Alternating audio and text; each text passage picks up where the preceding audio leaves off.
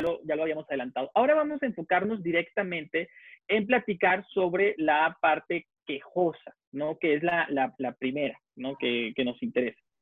La parte quejosa es, em, digamos, bueno, es la parte que va a ejercer la acción, ¿sí? Que se presenta ante el Tribunal de Amparo para solicitar la declaración de inconstitucionalidad, o mejor dicho, la determinación de inconstitucionalidad del acto que se está reclamando. ¿sí? Eh, cuando entendemos esto, a la luz de uno de los principios fundamentales del juicio de amparo, como lo es el principio de instancia, ¿sí? de parte, entonces decimos que la parte quejosa es aquella justamente que se encarga de iniciar el juicio, de incoar el juicio, ¿sí? a través del ejercicio de la acción, lo cual va a ser eh, preponderantemente a través de la presentación de la demanda. ¿sí? Con la presentación de la demanda se va a plasmar la, bueno, lo, general, ¿no? que es bueno, la identificación de las partes, tanto de la quejosa como las autoridades responsables, como de si existen o no terceros interesados, etcétera, pero también se identifican los actos que se están reclamando y las, las consideraciones jurídicas a través de la cual el tribunal pudiera llegar a determinar que este acto es inconstitucional que se le conocen como los conceptos de violación. ¿sí? Y finalmente hay un petitorio. ¿Qué es lo que está pidiendo la parte quejosa? Bueno, que ese acto sea determinado como inconstitucional y por tanto no se surtan, eh, no, se generen efectos perniciosos en los derechos de la parte quejosa, ¿no? Eh, pero también cuando añadimos eh, un segundo un segundo principio fundamental de los que estudiamos antes, que es el principio de agravio. ¿no? En el juicio de amparo, decimos que la parte quejosa no es solo quien inicia el juicio, ¿sí? quien ejerce la acción, sino además es quien tiene que demostrar y argumentar la existencia de una violación a derechos humanos. ¿sí? Que esto es lo, esto es lo importante. ¿sí? La parte quejosa tendrá bajo su cargo dos, eh, dos cargas procesales. Por un lado, la carga de argumentar la violación y por otro lado, la carga de demostrar la vulneración a sus derechos. Em, ok, Oscar. Como quiera, em, como, como iniciamos un poquito antes, le di la, la oportunidad a, Elizabeth que, que hiciera la, la grabación. Eh, como quiera, ya te autoricé a ti. Entonces, pues ahí nada más para que se pongan de acuerdo cómo, cómo lo, lo, gestionamos, ¿vale? Para las personas que no se puedan conectar el día de hoy. Ya les agradezco a, Elizabeth y a Oscar. ¿Sí? Lick, eh, perdón, es que pudiera eh, repetir las dos cargas procesales, es que se me pasaron. Ok, bueno, sí, efectivamente. Tenemos la primera, que es una carga argumentativa, ¿no? La, la, la parte quejosa tiene bajo su cargo de argumentar cómo es que se dan las violaciones a sus derechos, ¿no? Bueno, primero decir cuáles son los derechos que eh, considera vulnerados y segundo, cómo es que ese acto reclamador genera una vulneración a esos derechos, ¿no? Que de hecho esto lo tenemos que ver a la luz de otro de los principios que ya estudiamos, de los principios fundamentales en el amparo, que es el principio de estricto derecho, ¿no? El principio de estricto derecho implica como regla general, que son las partes en el juicio, en este caso decimos la parte quejosa, quien tiene que desarrollar argumentativamente los conceptos de violación. Tan es así que decíamos, eh, hay dos figuras específicas, la suplencia de la queja y la suplencia de la, la, suplencia de la deficiencia y la suplencia de la, de la, de la deficiencia, bueno, de la deficiencia y de la ausencia, ¿vale? Eso, eso ya lo estudiamos. Pero esas van a ser las excepciones. No en todos los juicios eh, se dan no en todas las materias, no para todos los sujetos procesales. De hecho, ya veíamos, solo cuando sea la parte quejosa, ¿no? Por ejemplo, decíamos en materia laboral, solo para el, trabajador, ¿no? O para la persona inculpada, o para víctima o ofendida en materia penal, etcétera, ¿no? O sea, ya veíamos algunas excepciones, porque el estricto derecho implica que las partes, en este caso la parte quejosa, tiene la obligación, el deber de argumentar en sus conceptos de violación cómo es que esos actos reclamados implican una violación a sus derechos, ¿vale? Entonces, esa es la primera carga, la carga argumentativa. Pero la otra es carga probatoria. No solamente basta con argumentar en nuestra demanda, sino también tenemos que proveer el material probatorio suficiente, idóneo, que permita llegar a una convicción de que, uno, esos actos reclamados existieron, ¿sí? Y dos, que esos actos reclamados generan violaciones a derechos humanos, ¿vale?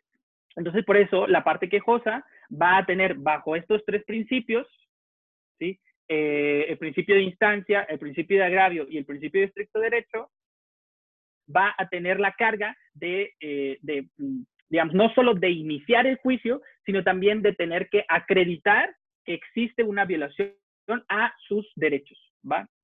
Esto por un lado, es lo que decimos de la parte quejosa.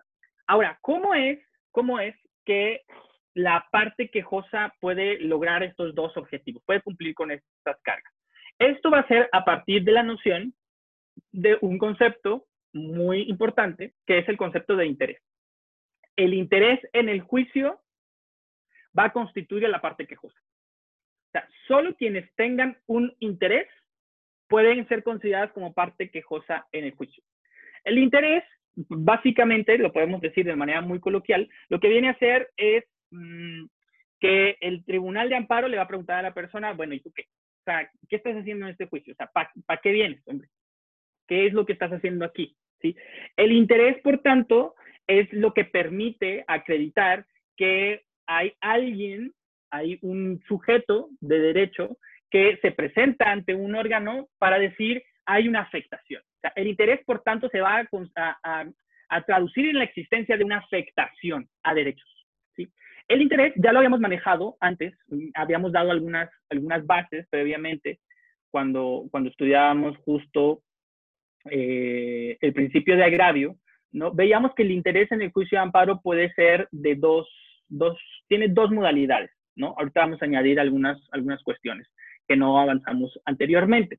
Eh, por un lado, se admite el interés jurídico y por otro lado, el interés legítimo. ¿Vale?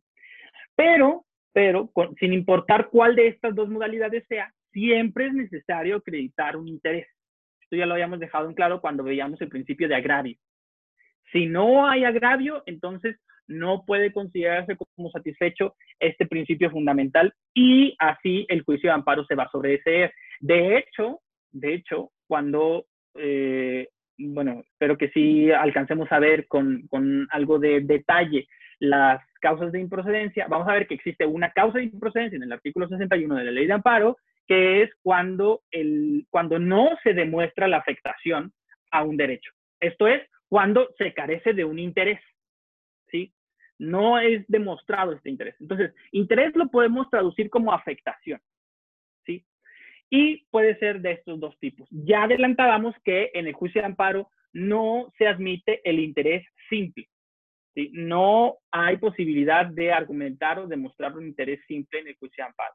En caso de que nuestro eh, interés sea de carácter simple, entonces se va a desestimar el juicio.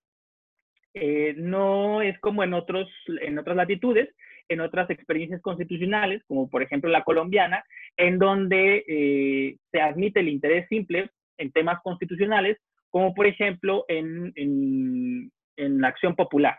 ¿No? O sea, basta con que yo sea un ciudadano preocupado por la regularidad constitucional de mi país para presentar, para iniciar y presentar un juicio en contra de la autoridad por emitir una norma, por ejemplo, inconstitucional, que yo estimo que es inconstitucional. Eso es un interés simple. O mi única preocupación es que se está violando la Constitución, pero no estoy forzado a demostrar un vínculo entre esa violación a la Constitución y mi propia persona. Algo que el juicio de amparo sí nos exige. Tengo que demostrar dos cosas. Uno, que hay un acto que viola la Constitución o los tratados internacionales en materia de derechos humanos, que viola la Constitución. Y además tengo que demostrar el vínculo entre esa violación a derechos humanos y mi propia persona. Y por eso entramos en el tema del interés, ¿sí? Y eso es el interés simple, eh, perdón, el interés legítimo o el interés jurídico, ¿sí?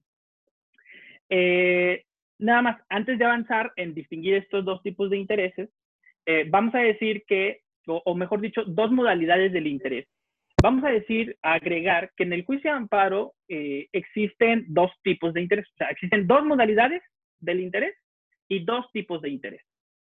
¿no? Las modalidades son las que habíamos ya mencionado, que ahorita vamos a desarrollar. el interés jurídico y el interés legítimo.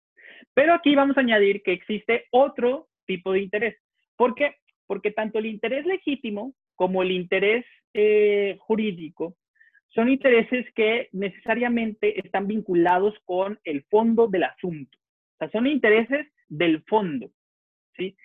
Que si bien es cierto, se pueden estudiar de manera preliminar desde la primera etapa del juicio de amparo, esto es la etapa de admisibilidad, lo cierto es que en realidad, eh, en muchos casos, es insuficiente estudiar preliminarmente la cuestión del interés y por tanto siempre tiene que ser reservado para el fondo. Además es una cuestión de fondo, ¿por qué? Pues porque al final de cuentas, si no demostramos la existencia de este interés, entonces no estamos demostrando la existencia de una afectación a derechos humanos, que es justamente el objeto principal del juicio de amparo. Iniciamos un juicio de amparo porque decimos hay violaciones a derechos humanos. Entonces, si yo no demuestro esa, esa violación, eh, que es justamente el fin último del juicio de amparo, entonces no tengo interés. Por eso decimos es un interés de fondo, ¿sí? Pero hay otro tipo de interés, que es algo que se llama, que, ha creado la jurisprudencia, no, no, está previsto en la ley, nada, ni, ni mucho menos en la Constitución, que se le conoce como el interés suspensional, ¿sí?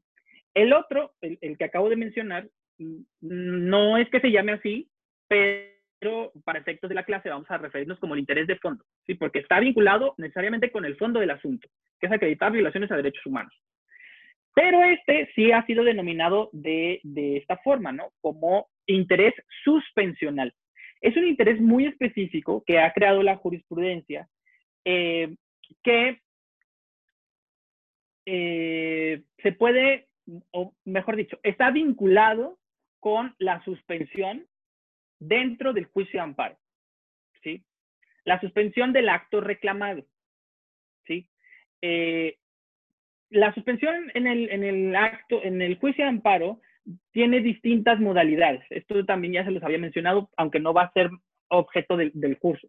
Eh, vamos a tener suspensiones que se pueden dictar de oficio, eh, o, o, mejor dicho, incidentes de suspensión que se abren de oficio, otros que se abren a petición de parte, suspensión que se puede otorgar de plano, o bien suspensión que requiere sustanciación y por tanto la apertura del incidente, etcétera.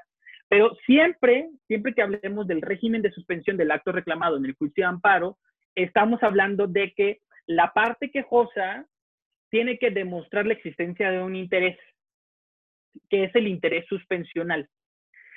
La diferencia es que el interés de fondo, como le hemos llamado para esta clase, está vinculado con la existencia de una vulneración a derechos humanos, como ya dijimos.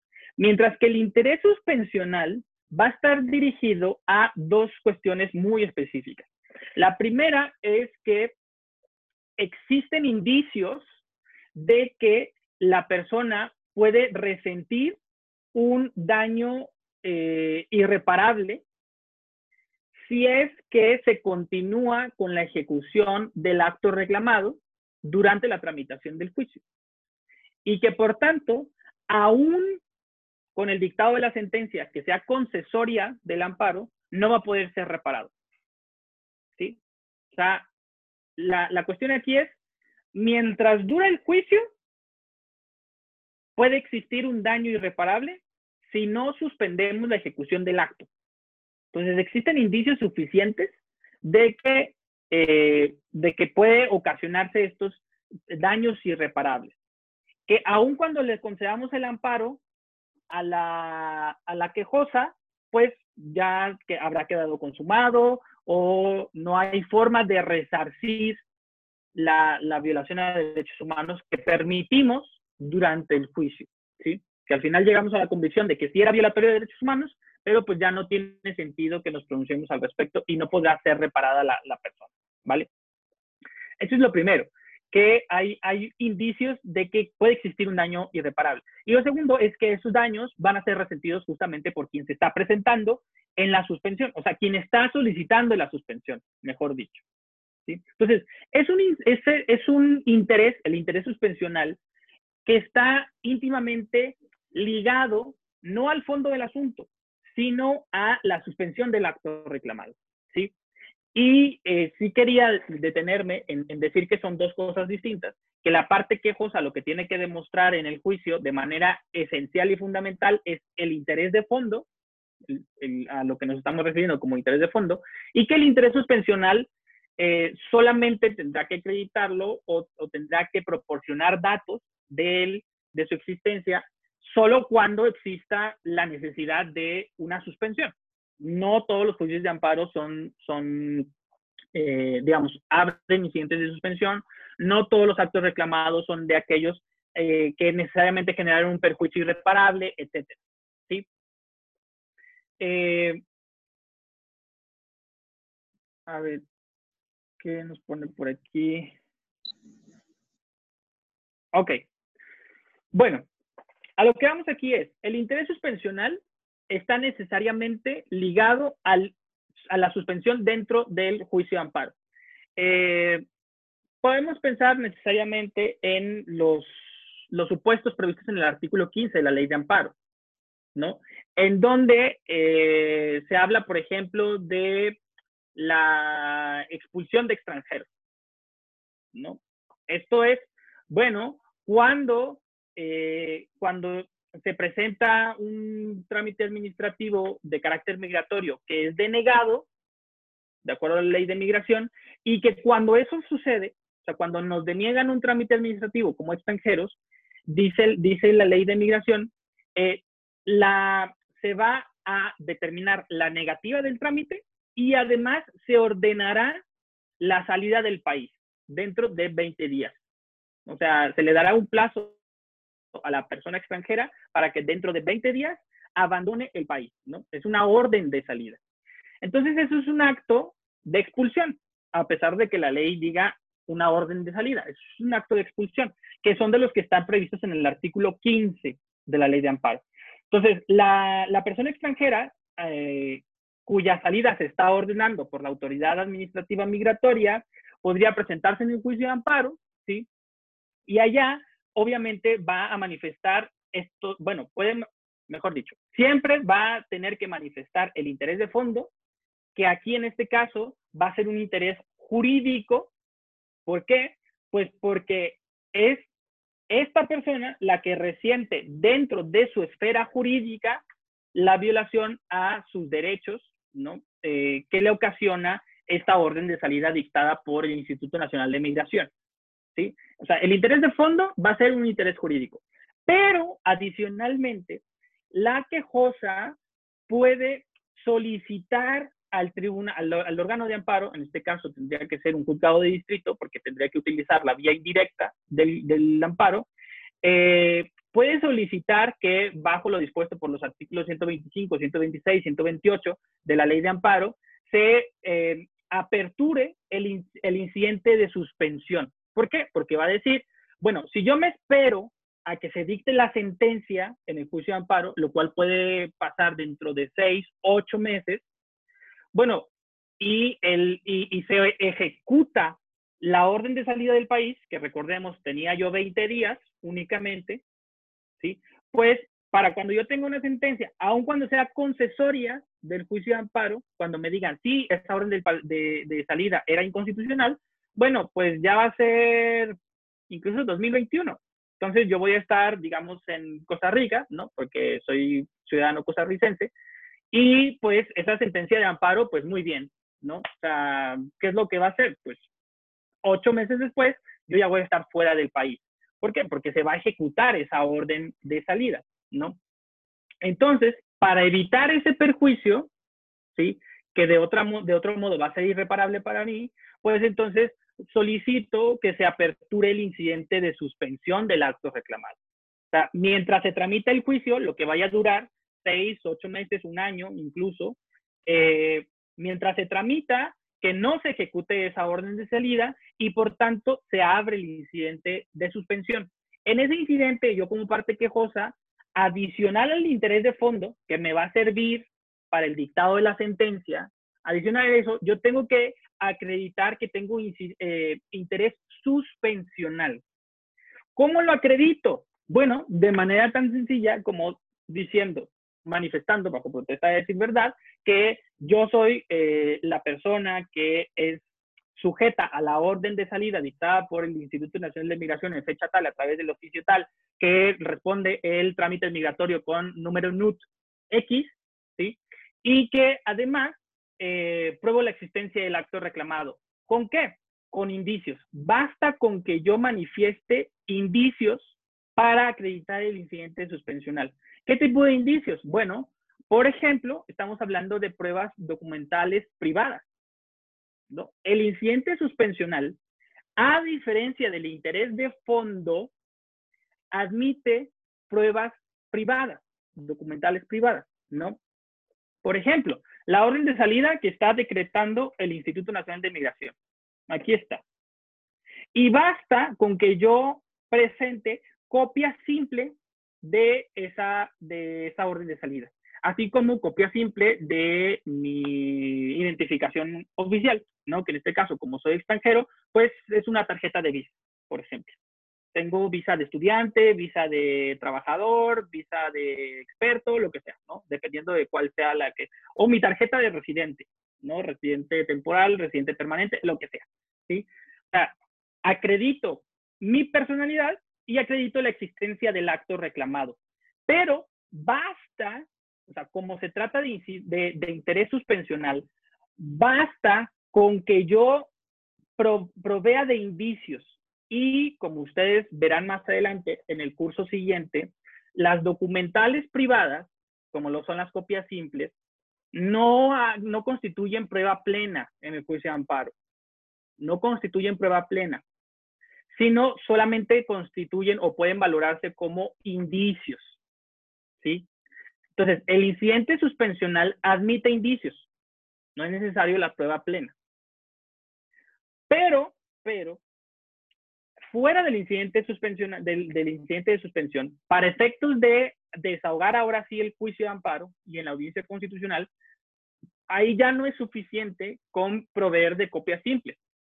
Yo tengo que proveer de eh, copias certificadas, de, documentos públicos, hombre, para efectos de lo que ustedes estudian en sus clases de, derecho procesal, ¿no? lo que sea, ¿sí? Eh, documentos públicos. Entonces ahí yo tengo que mostrar el original del, orden de, la, de salida o bien una copia certificada de la orden de salida, así como eh, la copia certificada de mi identificación oficial, ¿no? La que sea que, vaya a presentar, ¿sí? etcétera. ¿sí? Eh, ¿Qué es a lo que voy?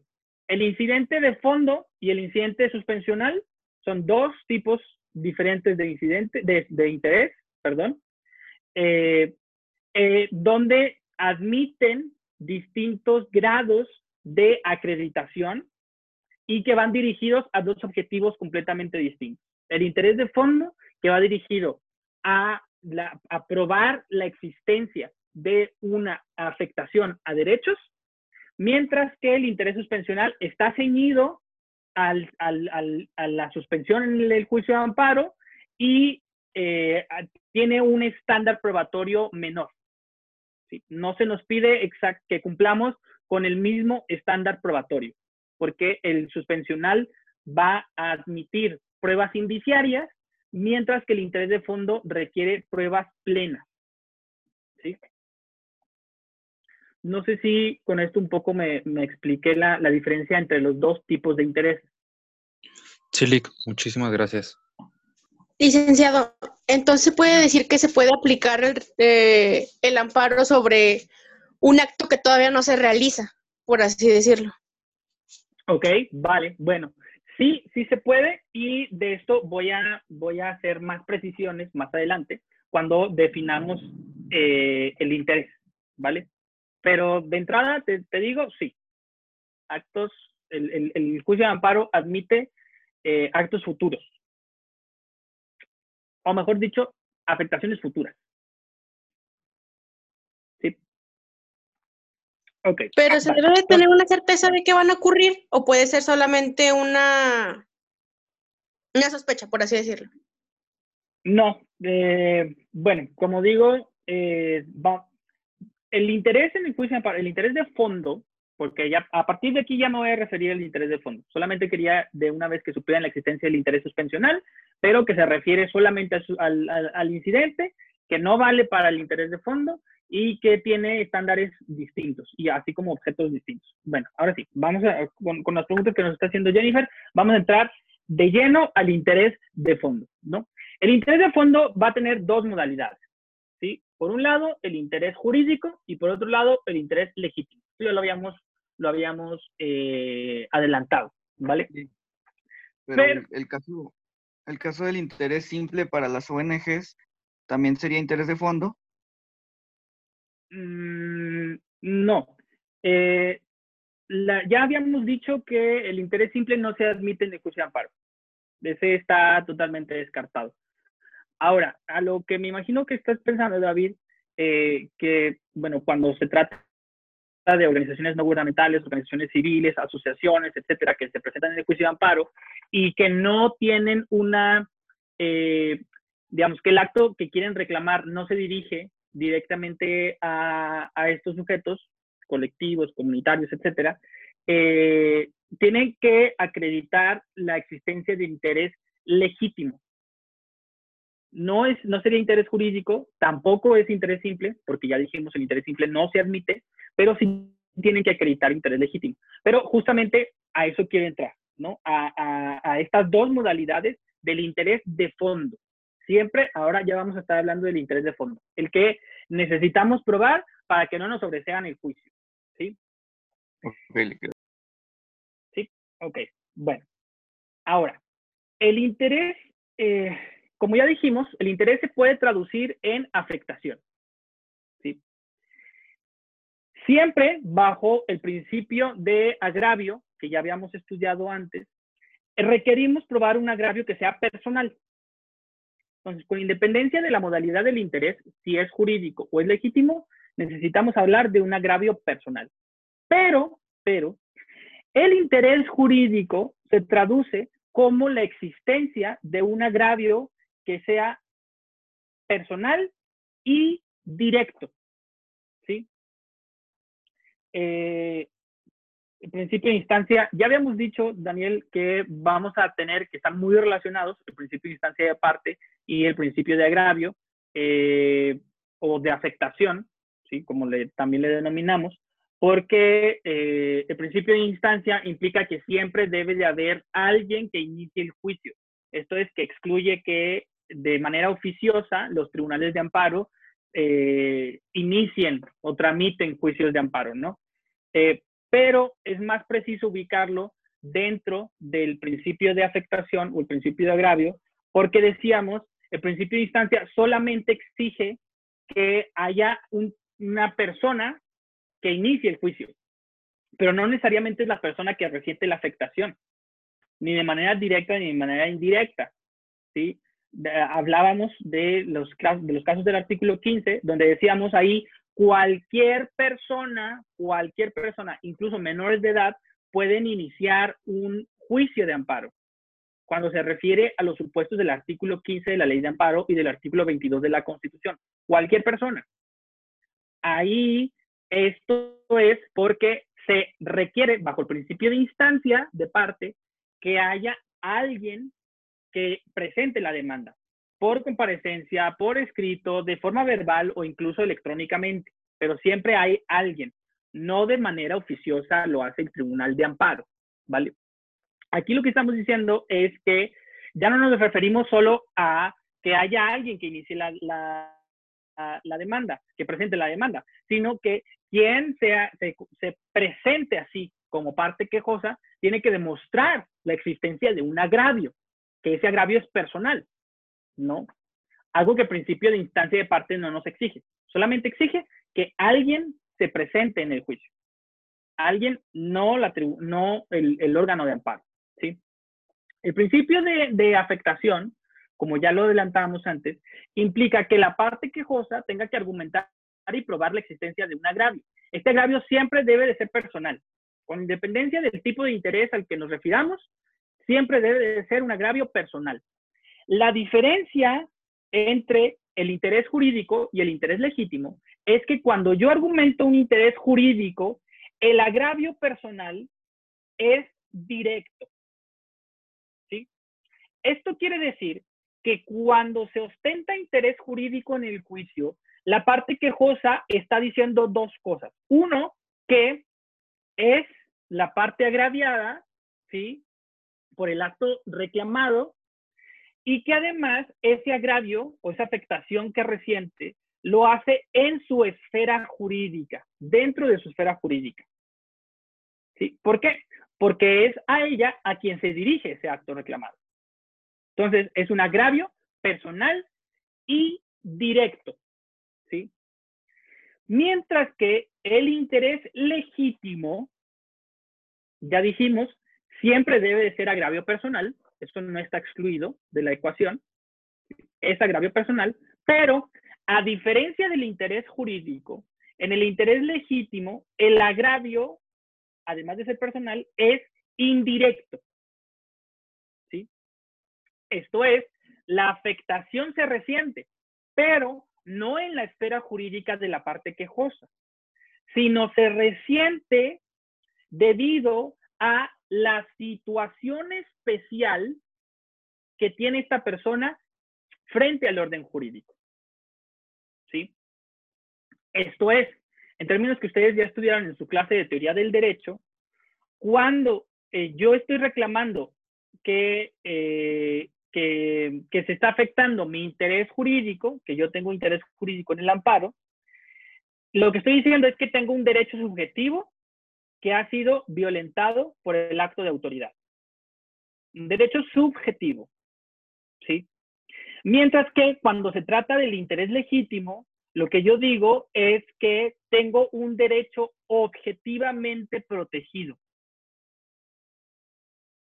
¿Sí? Entonces, para que ustedes recuerden sus clases de teoría del derecho, donde vieron la diferencia entre derecho subjetivo y derecho objetivo. ¿Sí? Derecho subjetivo son todos aquellos derechos, eh, beneficios que se encuentran dentro de la esfera jurídica de un particular. ¿Sí? Mientras que el derecho objetivo no necesariamente está en la esfera jurídica de una persona, pero sí está objetivamente protegido por el orden jurídico, debido a la situación que esta persona guarda en relación con el, eh, con el orden jurídico. ¿sí? Y bueno, antes de explicar eh, cómo es que podemos traducir estas, fórmulas, ¿no? Que son fórmulas que establece, eh, eh, y es lo que quiero mostrar, son fórmulas que están establecidas tanto en la Constitución como en la ley de amparo. Entonces, les voy a compartir por aquí. por un lado, la Constitución nos va a establecer en el artículo 107, fracción primera, artículo, eh, perdón, párrafo primero, constitucional, nada más la dejé. Aquí está. Justamente la noción de parte quejosa, ¿no? Artículo 107, fracción primera, párrafo primero, ¿sí? En donde justo se va a establecer que el juicio de amparo, como ahorita nos proponía Daniel, se debe de seguir siempre a instancia de parte. Pero claro, bajo el principio de afectación, esta parte debe de ser agraviada, ¿sí? Y es lo que estamos diciendo, ¿no? Entonces, el agravio, la parte agraviada, la parte quejosa, va a ser tal, dos opciones. Primera, quien aduce ser titular de un derecho o de un, de un, bueno, primero, de un derecho, es lo primero. Es la primera opción. Ser un titular de un derecho, que es lo que yo les acabo de decir, que es lo, a lo que se refiere el derecho subjetivo. ¿Sí? O bien, quien es titular de un interés legítimo que sea individual o colectivo. ¿Por qué? Porque siempre el acto reclamado viola la Constitución. ¿Sí? Y justo lo que decimos es, el interés jurídico implica que hay una afectación a la esfera jurídica de manera directa. ¿Sí? De manera directa. Ese es el interés jurídico. O esto es alternativo, cuando no estamos aduciendo ser titulares de un derecho eh, subjetivo y que por tanto hay una afectación directa, entonces alternativamente hablamos de que esta afectación se da en razón de nuestra especial situación frente al orden jurídico. Y aquí entra un poco lo que ya nos preguntaba David, ¿sí? Esto de la especial situación frente al orden jurídico. David nos pregunta, bueno, ¿y qué pasa con ONGs, asociaciones, eh, organizaciones de la sociedad civil que se presentan en el juicio de amparo? Bueno, justo muchas de ellas lo que hacen es utilizar esta última partecita que está subrayada, ¿no? Lo que dicen es, yo soy una asociación, por ejemplo, dedicada a la protección de derechos humanos en México. ¿Sí? Y lo que veo es existe un decreto, por ejemplo, lo que se publicó el día de hoy, que es muy preocupante por parte del presidente de la República, lo que se publica en el Diario Oficial de la Federación, a través del cual está encomendando tareas de seguridad pública al ejército mexicano, a las Fuerzas Armadas, ¿no? Lo cual es evidentemente violatorio a la Constitución, en particular el artículo 21 de la Constitución, que establece que la seguridad pública estará a cargo de autoridades de carácter civil, lo cual excluye a las autoridades castrenses. Entonces, viola la Constitución, ese decreto, ¿vale? Pero estas, estas organizaciones encargadas de la protección de derechos humanos en México, lo que dicen es, ese decreto impide o, mejor dicho, afecta el que yo cumpla con mis propios objetivos como organización pro derechos humanos. Porque eh, yo me dedico a la protección, a la promoción y a la defensa de derechos. Entonces, el hecho de que el presidente de la República esté facultando inconstitucionalmente a las Fuerzas Armadas para que se dediquen a tareas para las cuales no han sido creadas, como las tareas de seguridad pública, entonces eh, impide o bien obstaculiza el que yo me pueda dedicar a lo que me estoy dedicando, que es la protección de derechos humanos. Entonces, ¿cuál es la especial situación frente al orden jurídico que, eh, que tienen estas organizaciones? Bueno, lo que hacen es decir, según mis estatutos, yo me tengo que dedicar a esto, además de que puedo promover acciones judiciales en contra de actos que lesionen derechos humanos en el país, y eso es lo que me da una especial situación en el orden jurídico. o sea, mis propios estatutos me facultan a mí para dedicarme a la protección y promoción de derechos humanos en el país. Entonces, esta, esta última parte de, de esta última porción de la fracción primera, párrafo primero del 107 constitucional, es lo que estas organizaciones invocan, que tienen una especial situación frente al orden jurídico y que por tanto tienen interés legítimo para promover un juicio de amparo. Y esto es algo que la Suprema Corte ya ha, eh, ya ha aceptado. ¿no? La, sobre todo la primera sala de la Suprema Corte ha dicho, efectivamente, este tipo de organizaciones tienen una especial situación frente al orden jurídico porque se dedican, se dedican a promover y defender derechos humanos y entonces, eh, por tanto, cuentan con interés legítimo eh, para, poder, eh, para poder promover el juicio. ¿sí? Esto es, la afectación que resienten no es una afectación directa, sino es en todo caso indirecta. ¿sí? Entonces, por eso sí se admiten estos juicios de amparo presentados por este tipo de, organizaciones. No se trata de un interés simple. Vuelvo a repetir. El interés simple no está, ah, no se admite en el juicio de amparo. Lo que estas organizaciones eh, dicen es, yo tengo una especial situación frente al orden jurídico y por tanto tengo interés legítimo. ¿Sí? Pero aquí, vamos a recalcar, es alternativo yo puedo probar ser titular de un derecho y por tanto tener licenciado jurídico, y por o bien ser titular de un interés legítimo. Dime, Jennifer. Y por ejemplo, en caso de desapariciones, este, la afectación se está haciendo otra persona, pero está afectando también el vínculo familiar. ¿Sería directo o indirecto? Efectivamente, cuando se trata de, de, desapariciones forzadas, por ejemplo, hay organismos, organizaciones que se dedican incluso a la búsqueda de personas desaparecidas. ¿no? Eh, por ejemplo, eh, Fundem o en el caso de Coahuila está Fundec, o digamos, hay, hay varias organizaciones en, el estado que se dedican a esto.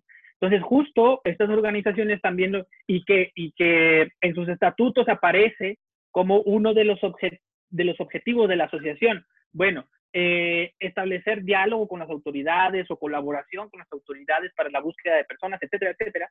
Eh, con eso, o sea, con los estatutos, las propias organizaciones estas acreditan su interés para presentarse en el juicio de amparo. Y entonces así pueden promover juicios de amparo eh, en favor de personas desaparecidas o en contra de autoridades que se niegan a buscar o que toman medidas no diligentes para la búsqueda de personas o bien decretos que emiten las autoridades por los cuales disponen, ah, bueno, durante la contingencia de la pandemia no vamos a, seguir con las actividades de búsqueda, ¿no? O sea, por ejemplo. Entonces ahí, por ejemplo, estas, estas organizaciones con sus estatutos eh, pueden probar que tienen un, que resienten un agravio indirecto, pero justo también los familiares pueden por eso promover juicios de amparo, ¿no? O sea, no solo las organizaciones, sino también los familiares, porque lo que, lo que dicen es, bueno, pues es mi familiar el que ha sido objeto a desaparición forzada, entonces yo puedo promover un juicio de amparo para, eh, en favor de este familiar, ¿no?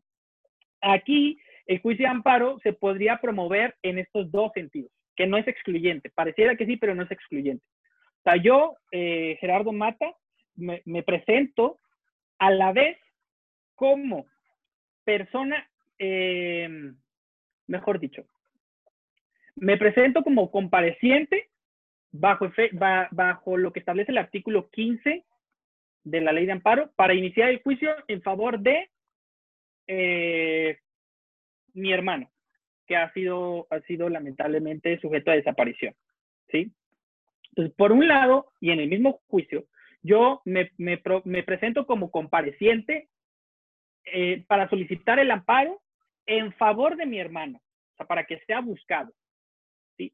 Pero, pero adicionalmente, me presento como parte quejosa. ¿sí?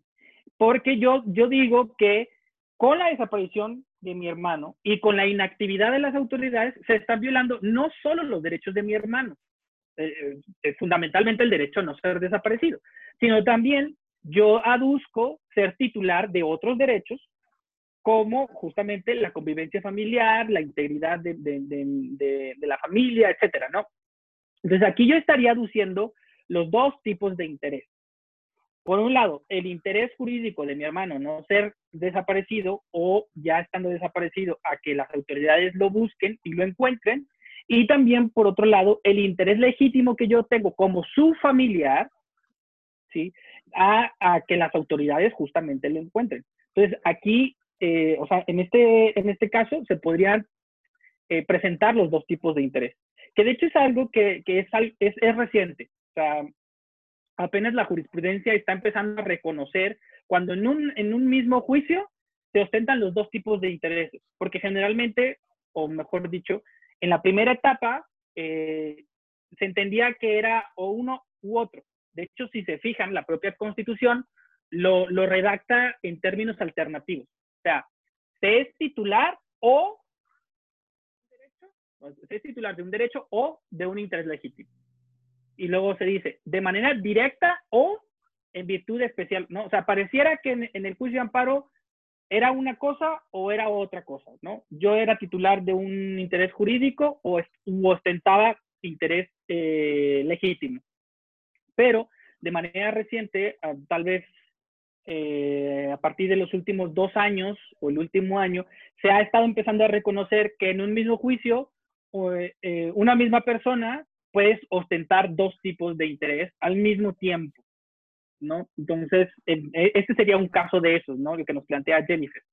Eh, yo me presento en favor, pidiendo el, pidiendo el amparo en favor de mi hermano desaparecido, pero también me presento como parte quejosa a partir de un interés legítimo porque pues soy su familiar, ¿no? Entonces resiento adicionalmente un agravio personal e indirecto, ¿vale?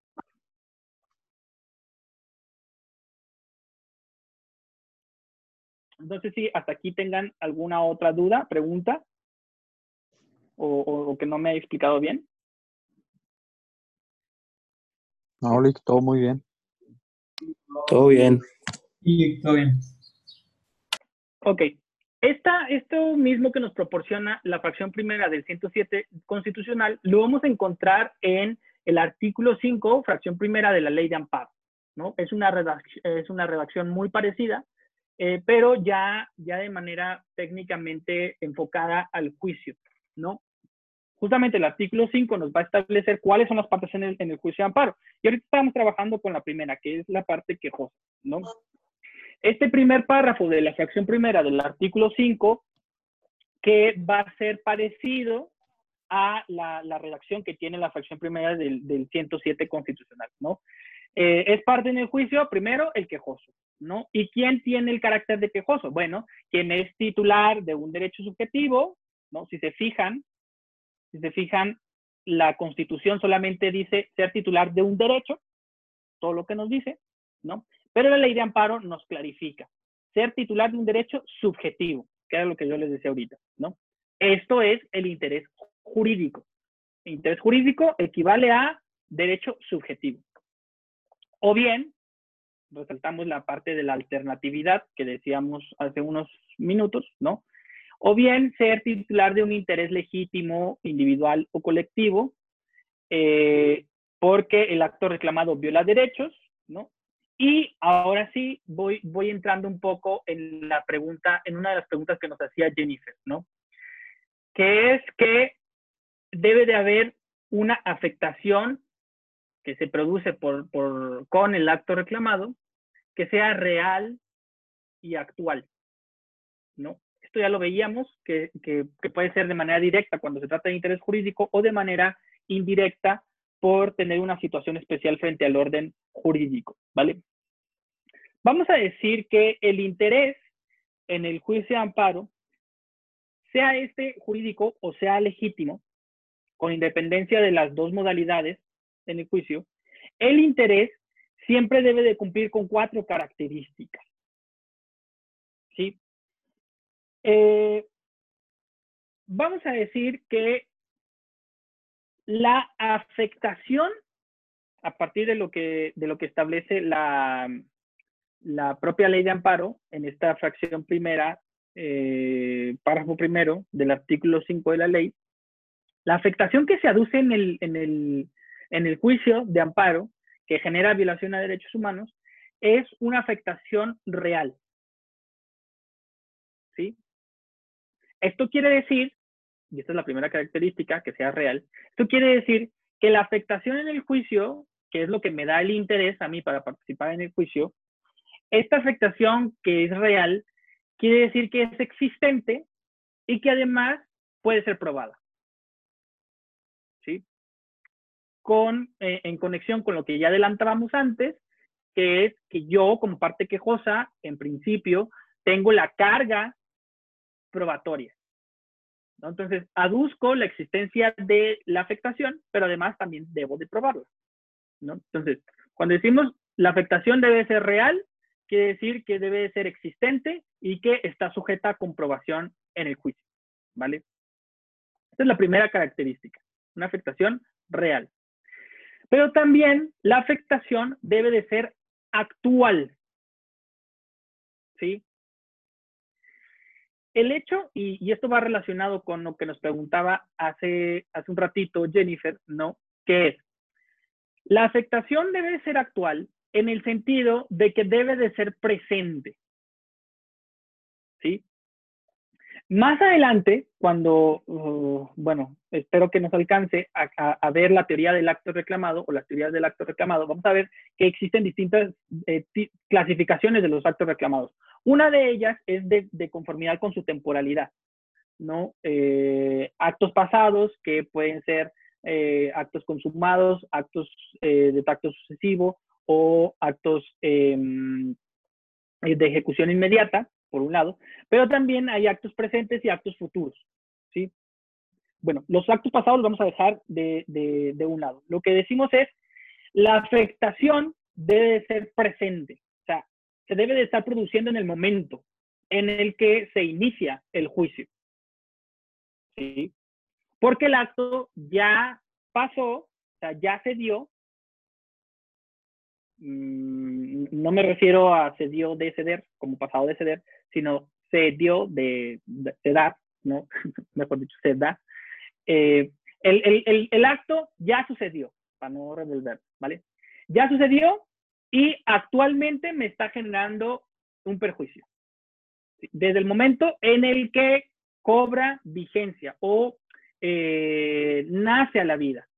Recuerden ustedes que de acuerdo con la jurisprudencia de la Suprema Corte, los actos nacen, los actos jurídicos nacen a la vida jurídica en el momento en el que son notificados. Entonces, por eso nosotros ya vimos todo un tema sobre las notificaciones y decíamos, tenemos tres distintos momentos a partir del cual entendemos que podemos presentar una demanda de amparo, que, eh, que corren los plazos a los que se refiere el artículo 17 de la ley de amparo, que es, bueno, el primero de ellos, cuando se nos notifica. ¿Por qué? Porque en ese momento el acto nace a la vida jurídica y por tanto me genera un perjuicio.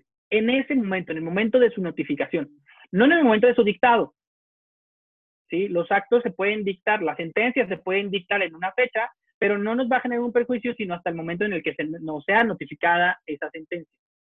Claro, hay distintas formas de notificar, no necesariamente puede ser una notificación escrita, también puede ser una notificación oral, ¿no? Por ejemplo, las sentencias que se dictan en, en, los juicios penales, orales, en ese momento quedan notificadas. En ese momento cobran vida jurídica.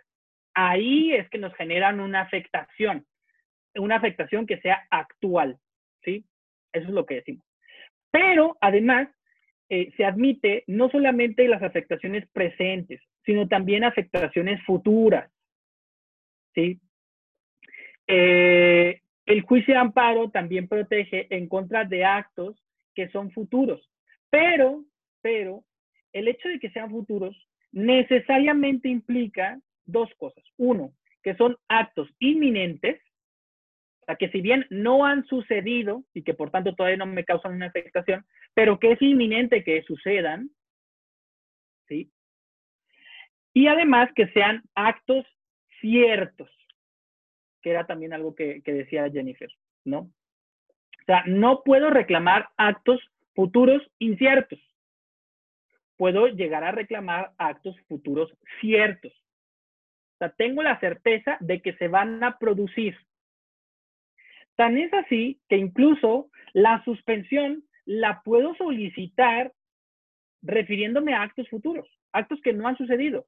O sea, yo puedo solicitar que se suspendan actos que no han sucedido, pero que ciertamente se van a, se van a eh, mejor dicho, van a suceder. ¿Sí? Por eso aquí tenemos que añadir un pequeño análisis sobre la certeza de esos actos. Cuando yo reclamo actos futuros, tengo que analizar por qué esos actos eh, ciertamente se van a producir a pesar de que no se han producido. Porque si yo no hago eso, entonces, uno, en, en, cuanto al interés suspensional, no me van a conceder la suspensión. Y en cuanto al interés de fondo, me van a decir, mmm, se va a sobreseer la acción respecto de esos actos futuros, pero inciertos. ¿sí? Eh, por ejemplo, eh, pensemos en este decreto llevado y traído de, del, del, gobierno ¿no? de, de Coahuila, por el cual establecía, bueno, se establecen medidas de reducción de la movilidad y por ello las autoridades competentes, protección civil, salud, eh, seguridad pública, etcétera, establecerán filtros sanitarios, ¿no? Eh, en, todo el, en todo el territorio, etcétera, etcétera, etcétera. Bueno, ahí, por ejemplo, se podría haber reclamado, por un lado, el decreto mismo que establece que las autoridades competentes van a fijar eh, filtros de control sanitario, y ese es un acto presente. ¿sí? O sea, que me causa ya una afectación presente en, el momento. Pero por otro lado, también se fijan como actos reclamados la ejecución de ese decreto a cargo de las autoridades competentes. Que si bien aún, en, digamos, el primer día del decreto, aún, aún no se habían instalado esos filtros, lo cierto es que la ejecución del decreto implicaba que se instalaran esos filtros. Entonces era inminente que iba a suceder. ¿Por qué? Pues porque el gobernador del estado estaba ordenando que se establecieran esos puntos de control sanitario. Entonces, si bien aún no sucedía para la fecha de la emisión del decreto, lo cierto es que eventualmente iban a suceder y era cierto que iban a suceder, ¿no? O sea, en un análisis de, de probabilidades, pues era altamente probable que sucediera, como de hecho sucedió, ¿no? Porque eh, había una orden ejecutiva por parte del gobernador del estado. Entonces, si se hubiera presentado una demanda de amparo en contra de ese decreto, yo estaría, por un lado, poniendo el decreto como, como generando una afectación personal y presente, porque ya, ya me estaba generando un perjuicio, pero además también señalaría como actos reclamados futuros, pero ciertos, la inminente ejecución por parte de las autoridades competentes del decreto a instalar filtros sanitarios, ¿no?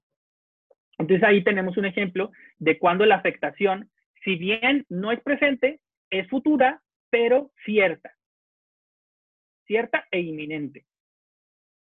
¿Vale? No sé si, me expliqué bien con esta segunda característica de respecto de que son actos actuales. Buena afectación actual. Sí. Ok, vale. Entonces, por lo pronto decimos, la afectación que yo tengo que demostrar a partir del interés que estoy aduciendo en el juicio debe ser una afectación real, una afectación actual. ¿Vale?